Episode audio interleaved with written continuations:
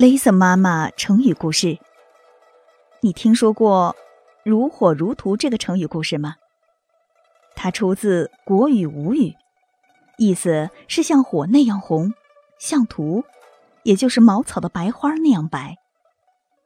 春秋时代后期，吴国国力逐渐强盛，吴王夫差想当中原霸主。公元前四百八十二年，他带领大军来到魏国的黄池。也就是现在的河南封丘西南，约天下诸侯前来会盟，希望大家推选他为盟长。为了显示实力，夫差在一夜之间把带来的三万军队分成左、中、右三路，每路百行，每行百人，各摆成一个方阵。他亲自高举斧钺，以雄虎为旗号，指挥中军前进。中军全体将士全都身穿白色战袍。披上白色铠甲，打着白色旗帜，插上白色剑翎，远远望去，好像遍野盛开的一片白花。左军一万将士，一律身穿红色战袍，披上红色铠甲，打着红色旗帜，插上红色剑翎，看上去就好像一片熊熊烈火。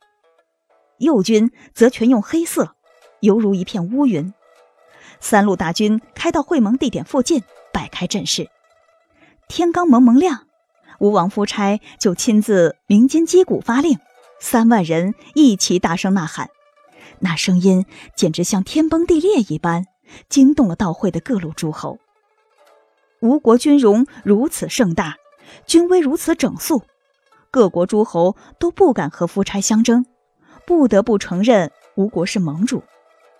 黄池之会就在吴王夫差显示如火如荼的盛大军容之后。取得成功，用来比喻军容之盛；现在用来形容事态的旺盛、热烈或者激烈。